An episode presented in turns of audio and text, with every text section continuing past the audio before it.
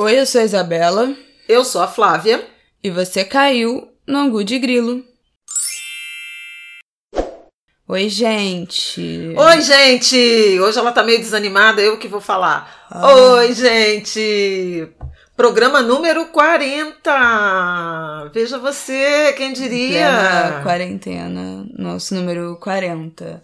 Hoje eu estou sem carisma, então por favor, relevem. Bom, o tema de hoje a gente vai falar sobre reabertura, vários, né, reabertura da quarentena. Vários países do mundo que entraram, tiveram seu pico antes do Brasil, já começaram um processo gradual de reabertura. E contra todas as evidências científicas, algumas cidades do Brasil também já começam a arriscar os seus passos para reabrir comércio e escola, enfim, estudando aí essas possibilidades para as próximas semanas, ainda que a gente ainda esteja se aproximando do pico. É isso, mas esse vai ser o papo de daqui a pouco. É que eu queria só é, aproveitar a nossa abertura para trazer um tema que foi assunto do nosso programa passado, já no finalzinho né, do, do, do programa, e que ganhou muita força ao longo da semana passada, a partir de novos episódios tristes episódios de violência policial aqui no Rio de Janeiro. Na semana passada eu cheguei a comentar da minha surpresa, de uma certa indignação pela pouca mobilização, pela pouca atenção que teve a chacina de 13 pessoas no Complexo do Alemão na sexta-feira, 15 de maio. E na sequência, né, ao longo da semana passada, nós tivemos mais quatro jovens assassinados em decorrência de operações policiais. O caso que acabou despertando, tirando a sociedade da hipnose do torpor, foi um crime bárbaro no complexo do Salgueiro, em São Gonçalo, o assassinato do João Pedro, um menino de 14 anos que estava dentro de casa, acabou alvejado numa operação ainda não bem, não explicada, né? nem bem, não, não explicada da Polícia Federal com a Polícia Civil. É, a partir daí houve uma indignação muito grande mas tivemos ainda o caso do Iago, em Acari, um jovem de 21 anos que a família diz que foi torturado e assassinado por policiais militares. Nós tivemos o João Vitor na Cidade de Deus, numa operação estranha que começou já no início da noite e chegou a interromper a distribuição de cestas básicas pelos ativistas da Frente CDD. E nós tivemos na última quinta-feira a morte também do Rodrigo, de 19, de 19 anos, que foi morto quando estava numa fila para receber uma cesta básica também, direcionada a famílias de, em, em, vulnerabilidade. Muito dura, uma semana muito dura no Rio de Janeiro, mas que acabou levando a, a pressão e a, a um posicionamento firme da sociedade civil da Anistia Internacional. A deputada Mônica Francisco convocou audiências, duas audiências com o governador Wilson Witzel, com a presença também virtual né, de, de representantes da sociedade civil, do movimento é, social, do Borel, da Cidade de Deus. Esse levante da sociedade civil foi fundamental para o governador recuar um tantinho, né, da sua Wilson Witzel que se elegeu com essa plataforma da brutalidade, da, da lei do abate, convocou os secretários de Polícia Civil e Militar para se comprometer com uma eh, suspensão de operação ou com ou pelo menos durante os, os, as ações sociais em razão da pandemia. Não é o acordo que, que nos agrada, né, como, como sociedade civil, aí falando como é, cidadã, como integrante da sociedade civil, mas eu acho que a mobilização precisa seguir por um outro modelo né, de, de intervenção policial, de atuação policial, mas essas tragédias da semana passada levantaram a tampa de uma nova escalada da violência policial no Rio de Janeiro e também no Brasil. Né? Os dados do, do primeiro trimestre, os dados de março, que saíram a partir da apuração do G1 com o Fórum Brasileiro de Segurança Pública, mostram aumento dos homicídios em vários é, estados, no Ceará, em São Paulo, na Bahia. Então, veja, essa rotina de violência decorrente da, das, das intervenções, das operações policiais, ela não arrefeceu com a pandemia, talvez até do contrário, tenha se agravado em razão das atenções da sociedade civil, do país inteiro, da opinião pública estarem voltadas para a crise sanitária, para a crise econômica, para a crise política. É, em razão disso, é muito importante, eu repito aqui o alerta que fiz na semana passada, de a gente não cochilar, de a gente não descuidar da indignação, da cobrança de providências, da cobrança por justiça, seja dos governos estaduais, seja do Ministério Público Estadual, há denúncias sendo feitas também na, nas instâncias internacionais, Comissão Interamericana de Direitos Humanos.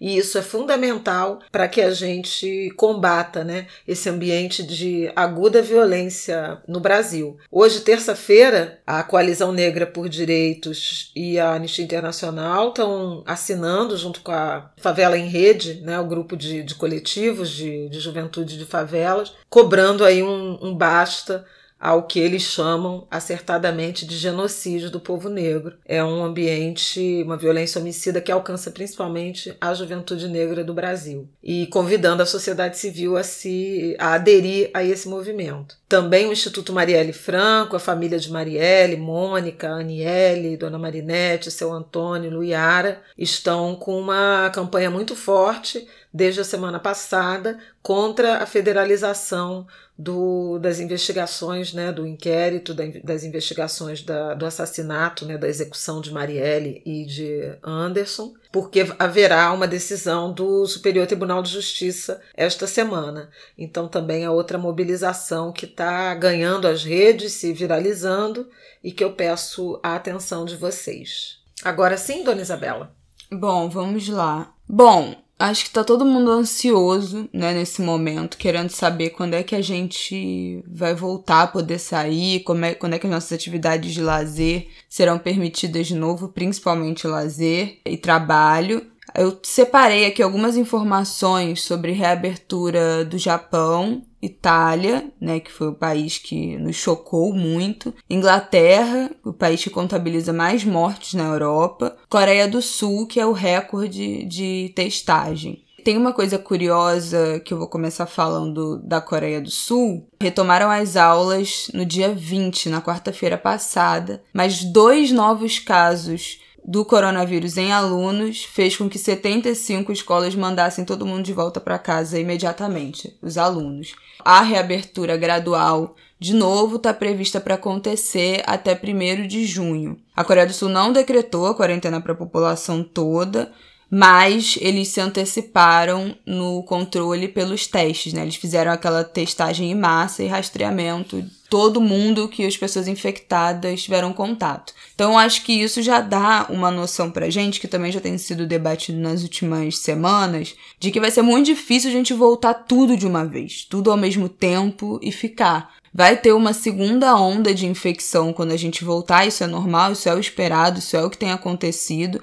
A França também reabriu é, algumas escolas e também fechou logo no, no, dia seguinte, enfim, no mesmo momento, porque apareceram novos casos. E a gente está falando aqui no caso da Coreia do Sul de dois novos casos entre alunos, fecharam 75 instituições de novo. Então, eles estão com um número realmente muito baixo de, de contaminação de casos novos nesse momento, diferente do Brasil, que só tem aumentado a cada dia. É um exemplo, né, de que a gente provavelmente vai ficar um tempo aberto, um tempo fechado, um tempo aberto, um tempo fechado, que é mais ou menos como alguns estudos já têm previsto que vai ser esse nosso retorno gradual até que tenhamos a vacina. Eu tô gostando de chamar esse processo de retomada de pare siga. Me parece que já está bastante consolidado a partir da experiência internacional de que quando há decisão política e técnica, ou a combinação das duas coisas, né, de reabertura, de retomada ao que a gente costumava chamar de normalidade,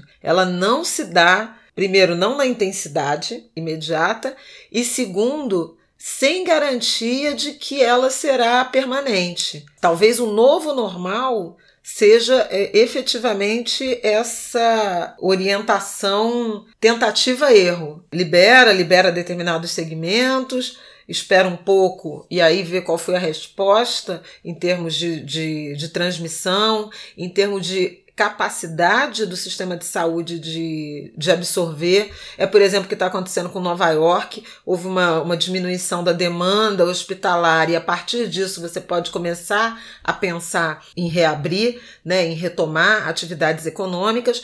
Agora, outro ponto comum desse processo tem sido a reabertura em novos protocolos, daqui a pouco eu quero falar um pouco mais disso, e muita parcimônia em relação a atividades econômicas que envolvam aglomeração. É, a gente aí, tem um esse é um grande problema. de Santa Catarina aqui no Brasil, né, que no meio do meio para o final de abril, algumas cidades Blumenau abriram shoppings e comércio e foi uma catástrofe. Os casos triplicaram em Santa Catarina depois da abertura desse comércio. Passou de 826 infectados para 2.700 em três semanas. Os pesquisadores compreendem que foi por causa dessa reabertura do comércio. Vocês devem ter visto cena das pessoas entrando em fila dentro de shopping, com um saxofonista tocando para receber. Eu não sei o que tanto esse povo quer, precisa tanto comprar em shopping, mas enfim.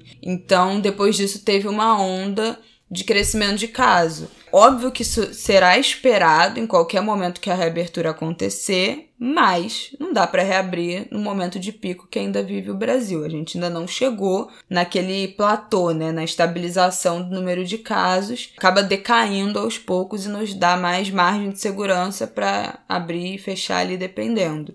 No Rio a gente tem algumas. No Rio. No Brasil a gente tem algumas experiências né, de lockdown mesmo, que não aconteceu ainda nem no Rio nem em São Paulo, mas Maranhão, Pará, parte do Amazonas também teve essa determinação de fechamento bem severo, em razão do quanto a pandemia se espalhou, né? E o sistema de saúde entrou em colapso. Mas, por outro lado, temos visto, além do, do boicote sistemático do presidente da República, né, as recomendações de isolamento, quer dizer, ele teima em ignorar isso em razão da, da preocupação com a atividade econômica, como se fizesse sentido a economia andar, como se a economia pudesse andar em atividade normal com um país contando doentes e cadáveres.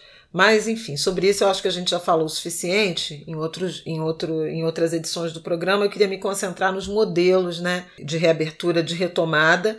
Aqui no estado do Rio de Janeiro, a gente teve o caso de Niterói, que fez um lockdown e está retomando as atividades desde a semana passada. A gente teve Caxias, que ainda está com números crescentes, é o segundo município com o maior número de mortes, e o prefeito resolveu reabrir. Chutar o balde, é, né? É o que ele resolveu. Resolveu, a partir desta segunda-feira, dia 25, alegando inclusive que ele precisa de arrecadação tributária, que a, que a economia funcione né, no município, para que ele tenha receita tributária, ou ele vai ficar sem pagar funcionário. Então é isso. Ou paga funcionário, ou põe a economia funcionando, ou morre gente, e ele escolheu escolheu morrer gente, escolheu a economia, a vida. Eu acho que tem uma pedagogia muito muito grande nisso, né, das pessoas que o Brasil, as cidades brasileiras têm escolhido para serem é, governadas. 2020 é ano de eleição, então pensem sobre isso. Na capital, o prefeito assinou um decreto, ou anunciou a assinatura de um decreto que vai autorizar a reabertura de igrejas e templos, para surpresa da equipe de, de conselheiros, de especialistas, que no sábado se reuniu e recomendou à prefeitura que mantivesse as recomendações de isolamento, em particular essas atividades que envolvem mais aglomeração, como cerimônias, celebrações, cultos religiosos. Por que isso? Porque as experiências com esse tipo de aglomeração, a Isabela já falou das escolas, né, em países asiáticos, mas houve uma experiência no estado americano de Arkansas que liberou cerimônia religiosa e houve um aumento, né? No início, no início de maio, a cidade liberou a circulação de pessoas e duas pessoas que tinham coronavírus e que estiveram numa missa contaminaram 35 das 92 pessoas que, que participaram dessa cerimônia religiosa e três morreram. Então veja que há um risco grande. O prefeito da cidade do Rio de Janeiro, que é um bispo da Igreja Universal do Reino de Deus, que é correr esse risco. Agora, por outro lado, eu queria apresentar um modelo que eu achei interessante, curioso. Niterói também é, aplicou um modelo de retomada a partir de uma sinalização por cores. Assim, a população tem transparência de saber qual é a situação permitida, né? E o empresariado os agentes econômicos também sabem qual é a situação em que deve operar os seus negócios. Na quinta-feira passada, na quarta-feira passada, a Secretaria de Desenvolvimento Econômico do Rio de Janeiro apresentou no Palácio Guanabara o plano do Rio de Janeiro, do Estado do Rio de Janeiro, que em tese entra em vigor a partir da próxima semana, da virada de maio para junho. E a ideia é repetir o modelo que já é íntimo, não apenas do, do, da população do Rio, mas do Brasil inteiro, de bandeiras verde, amarela e vermelha. Sabem que na, na, conta de luz isso já vigora.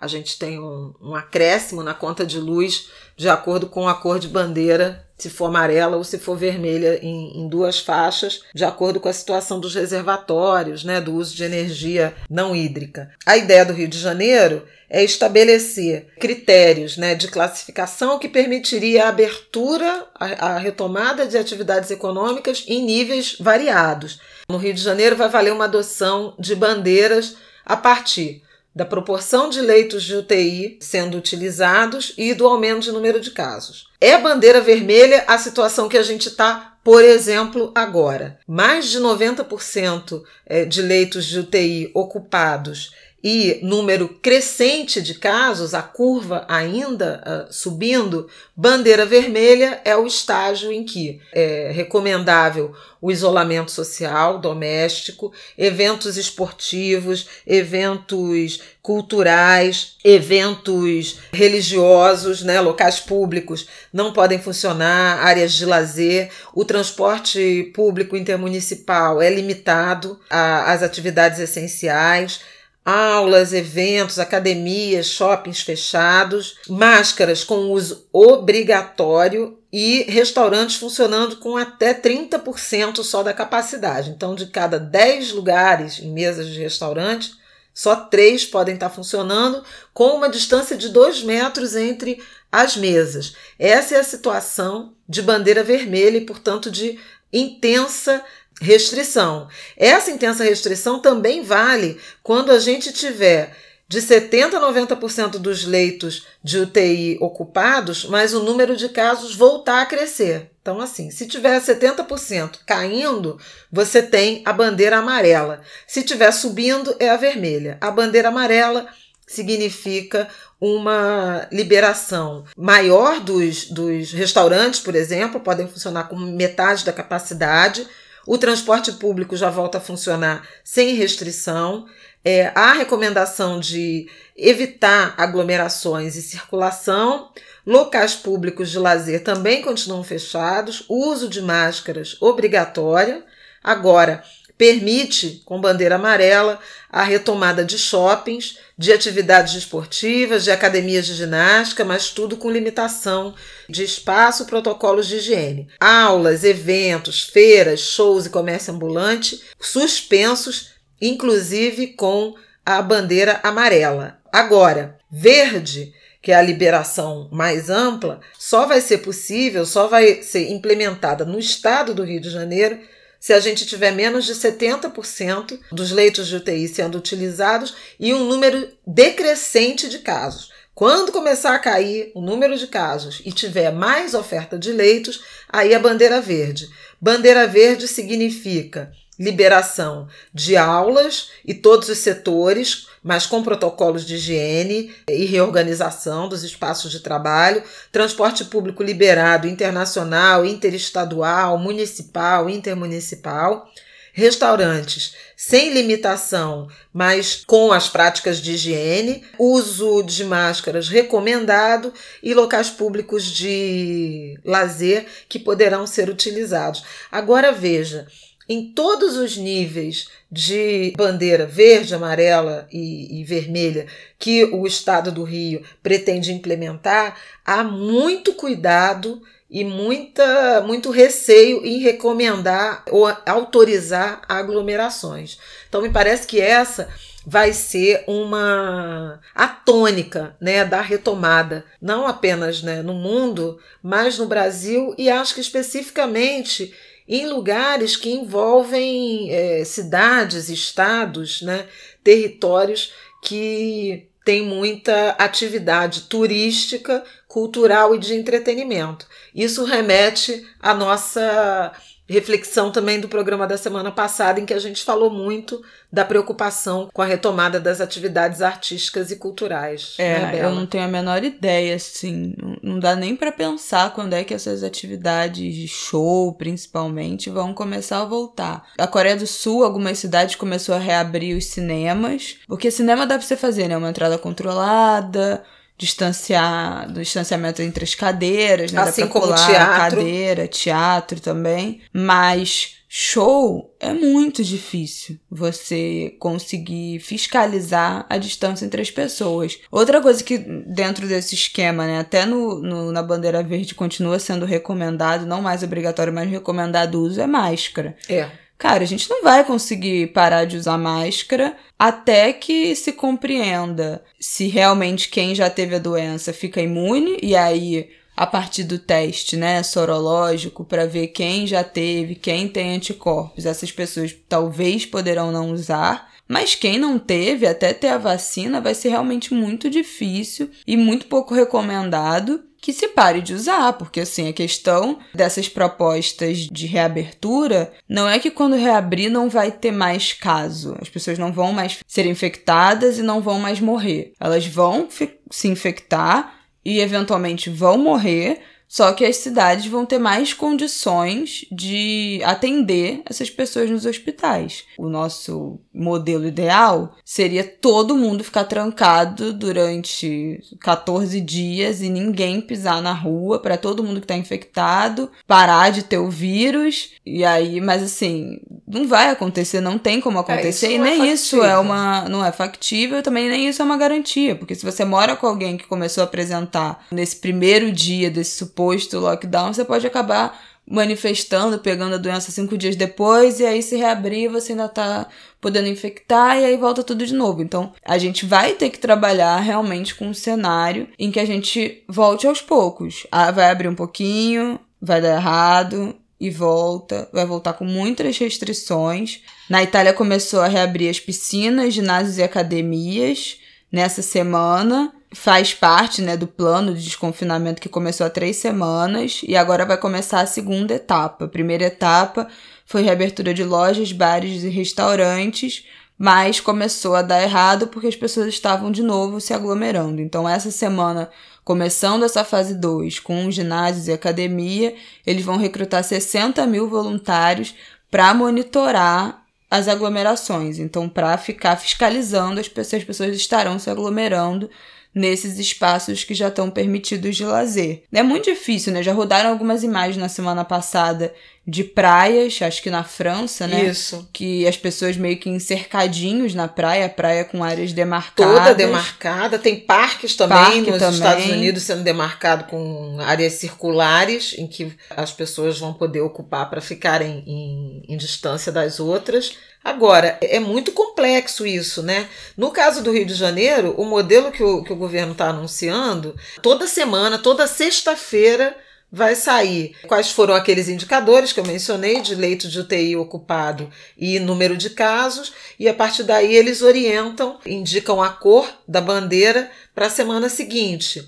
Agora, não temos resposta ainda para esses grandes eventos. Que no caso do Rio, no caso da Bahia, no caso do Nordeste, no caso de São Paulo, é, são é, alavancas né, da atividade econômica e de geração de trabalho e renda. Estou falando do carnaval, estou falando das festas juninas, estou falando do Réveillon, estou falando do Rock em Rio, né, dos festivais, Lola Palusa. Então, assim, esses espaços, esses mega eventos que envolvem o próprio futebol na Alemanha, foi retomado já o, o, o, campeonato de futebol, mas sem público e com várias orientações, teste antes e depois, antes e depois né, dos jogadores. Mas assim, todas essas atividades que envolvem aglomeração e, sobretudo, os eventos de rua estão absolutamente sob, sob suspeita, sob intensa incerteza em relação disso.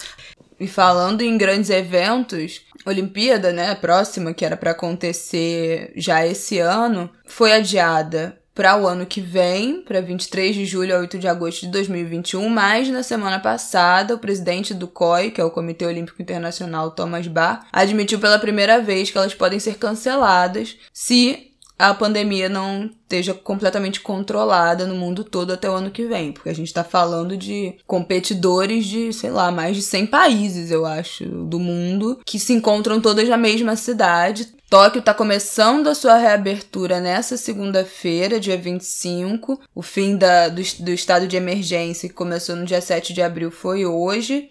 A quarentena no Japão foi baseada em recomendações para a população praticar né, o distanciamento social, o comércio foi mantido em horários diferentes e a reabertura vai ser agora, agora gradual. O Japão já estava tirando o estado de emergência em algumas regiões que responderam melhor, mas Tóquio e quatro regiões maiores foram as últimas a reiniciar a abertura agora nessa segunda-feira. Começa a reabrir de novo. Nas próximas semanas, escolas, locais públicos começam a reabrir também progressivamente. Mas lembrando que uma coisa que a gente já falou aqui lá no início é que o Japão e muitos outros países que têm costumes culturais muito diferentes dos nossos, né? As pessoas não se tocam, não se abraçam, não se beijam para cumprimentar como a gente faz aqui, dá dois beijinhos e abraça e anda muito colado o tempo todo. Então, a, a forma como a população se comporta culturalmente faz toda a diferença também na, na forma como o governo tem que intervir nas medidas de distanciamento e na forma como a própria população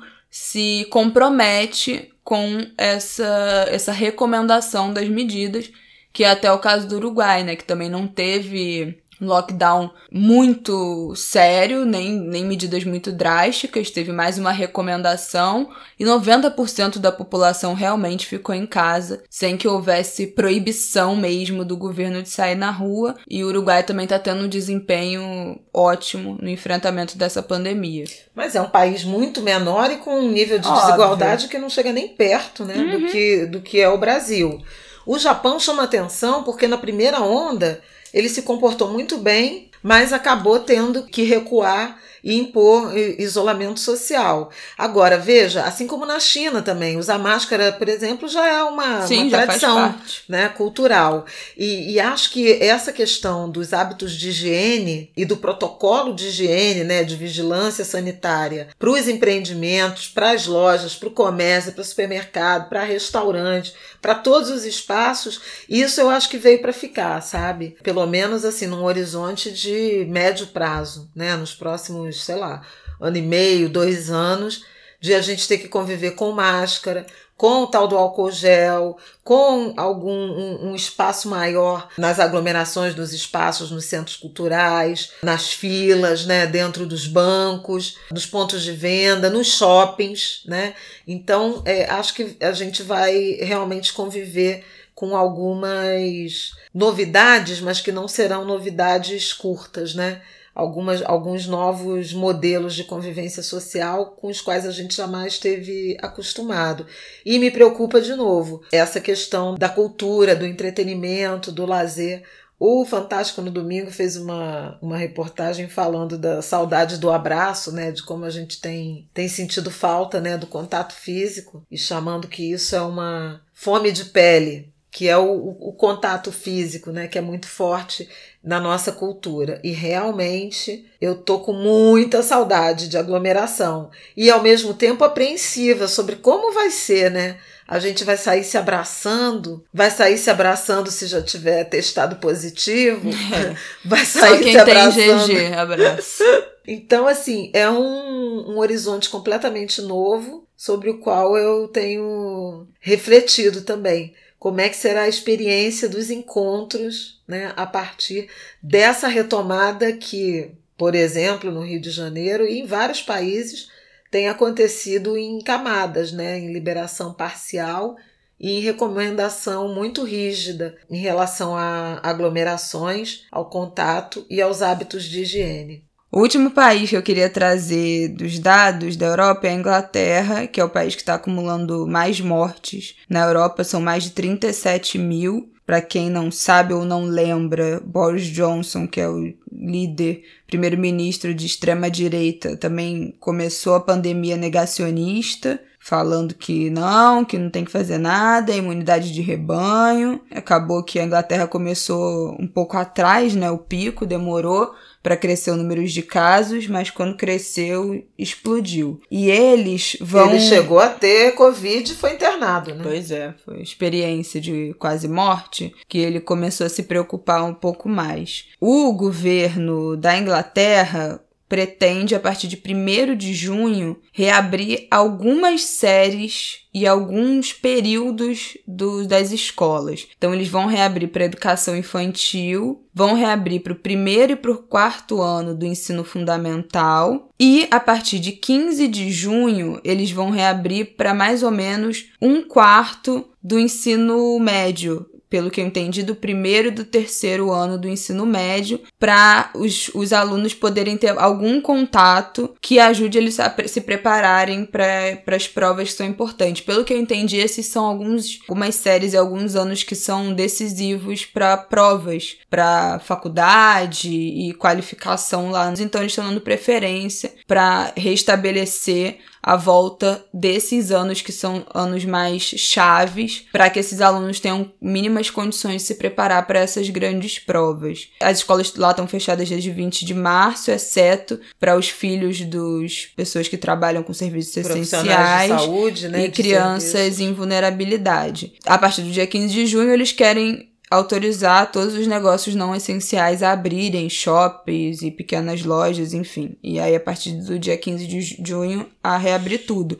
Mas eu achei interessante essa abordagem de escolher algumas idades e séries específicas baseado no, na demanda, né? Pensando na educação infantil, que são as crianças que realmente mais difícil de, de conviver e de manter em casa para a família, mais difícil de ter qualquer tipo de entretenimento à distância, de aula à distância, e essas séries que são mais relevantes para a preparação e num momento mais crucial para grandes provas. O Enem foi adiado, né? A gente, é, na última semana. Gente. Foi adiado entre é, 30 e 60? 30 a 60 dias vão, ainda vão decidir. Mas Talvez é, com ainda consulta não aos é candidatos. Ideal, né? É. Tá longe de ser o ideal, foi adiado de 30 e 60 dias. Não era bem isso, mas já dá uma margem, um respiro para um pouco mais para frente, se mantiver essa decisão só do adiamento de 30 a 60 dias, que se cobre um outro adiamento e aí, enfim, vá procrastinando essa data do Enem, baseado em como a gente tá nesse momento, nos casos, na quarentena e na dificuldade de educação à distância, 30 e 60 dias não serão suficientes para correr atrás desse prejuízo. É claro que não não serão suficientes, mas a, o adiamento, a rendição do governo a essa demanda da sociedade civil é notícia boa, né? Os estudantes se mobilizaram, as entidades da área de educação se mobilizaram, professores se mobilizaram, acionaram o judiciário, sensibilizaram o Congresso Nacional, o Senado chegou a aprovar um, um projeto de adiamento e o governo acabou recuando. Então significa que quando a sociedade civil se mobiliza, se organiza, há resultado. E eu acho que isso é um, um alento. Assim como as ações de, de apoio aos vulneráveis, essa mobilização em torno do, do Enem é prova de que quando a gente se une, ninguém segura. Agora, olha só, além de festejar o Enem, eu queria só voltar numa coisinha do negócio de protocolos de operação ou de funcionamento, né, ou de retomada, porque tem algumas premissas que meio que estão atravessando é, os países e as recomendações mesmo da Organização Mundial de Saúde. A primeira premissa são a da, da, das testagens amplas, né? Necessidade de política de teste da população, e aí o exemplo da Coreia é o mais bem sucedido, mas a gente tem já recomendações de que empresas, por exemplo, indústrias, empresas e setores intensivos em mão de obra, façam permanentemente testagem em amostra dos seus quadros de funcionário, de funcionários, para rever aí as medidas de, de isolamento e de operação. Pode ser que vire uma regra né, no mercado de trabalho, especialmente em grandes edifícios comerciais, aquela medição da temperatura, né, com aquela Sim. Pistolinha. E a partir daí você não poder entrar nem nos edifícios, nas unidades fabris, eventualmente até no, no sistema público de transporte. Acho que esse é um, uma tendência. A outra, essa ideia de que pode não ser uma reabertura permanente e imediata, de que a gente pode ter avanços e recuos, e a capacidade de rastrear, de identificar com quem indivíduos contaminados né, tiveram uh, contato para tentar conter a epidemia. Os investimentos na área de saúde também absolutamente fundamentais, na rede hospitalar, no monitoramento do número de casos, transparência de informação, isso é um, uma coisa que a sociedade civil precisa cobrar. No Rio de Janeiro, por exemplo, a prefeitura reduziu muito a divulgação de informações. E a questão que eu já toquei, mas que também tem aparecido em todos os, os planos, né, que é a mudança na regulamentação sanitária para a operação de várias atividades econômicas, envolvendo lotação máxima em espaços públicos, controle de acesso com, com filas, uso de máscara, de higienização, é, higienização de equipamentos, de meios de transporte, de ambientes no mercado de trabalho e o teletrabalho, que também já foi tema aqui do nosso, do nosso Angu, quando a gente é, fez um programa semanas atrás falando aí das transformações no mercado consumidor, eu acho que essa também é uma tendência que tanto pode ser definitiva para algumas categorias como acessadas de acordo com, essas, com esses padrões aí de, de indicação de atividades permitidas. Isso, algumas empresas grandes do Brasil já falaram que não voltam mais esse ano, mas que o, o home office já está decretado até 2021. Mas eu gostaria de ver os direitos trabalhistas sendo respeitados no home office, porque eu tô, o que eu tô vendo de relato de empresa que não tá que tá extrapolando os horários, que não tá respeitando o fim de semana, as pessoas estão trabalhando muito mais, que não tá tendo marcação de ponto, que não tá tendo qualquer tipo de auxílio de benefício, né, para as contas de luz, domésticas, né, que de, foram de telefone, de internet, que agora foram terceirizadas, né, foram a responsabilidade agora do funcionário. Então, também é outra coisa que a gente já falou aqui, mas é bom reiterar que home office parece ser muito legalzinho e muito confortável, mas quando é uma, uma escolha do profissional ou uma estrutura muito bem pensada e organizada pela empresa. É, ou um acordo, jeito, né? Um é, acordo muito bem desenhado e justo. Desse jeito não tá, não. tá muito tá muito mal feito, tá muito esquisito. Acho que é isso, né?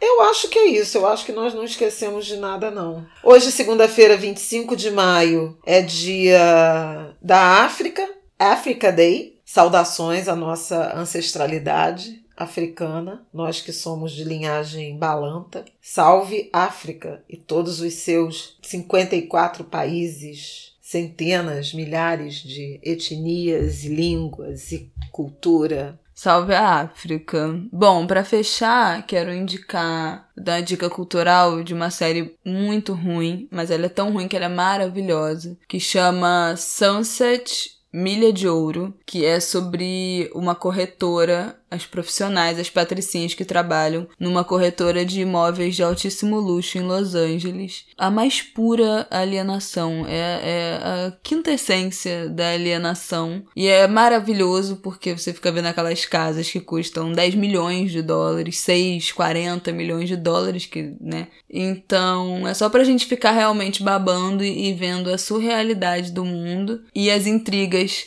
desse grupo de mulher que realmente, assim, não tem um problema na vida, gente. É maravilhoso. Recomendo a todos. A gente começou também a ver nada ortodoxa, né? É, na Netflix. Estamos gostando. Essa série que eu falei antes também é na Netflix. E a gente viu o documentário da Michelle Obama, que é meio acompanhando a turnê do livro também falando sobre a vida dela e os anos, né, que, que a família Obama passou na Casa Branca. Muito bom. Recomendamos. Ai, choramos muito. Eu chorei, pelo menos. Também, também é bem emocionante. É isso, gente. Um beijo. Até semana que vem. Até semana que vem no programa 41. Beijo!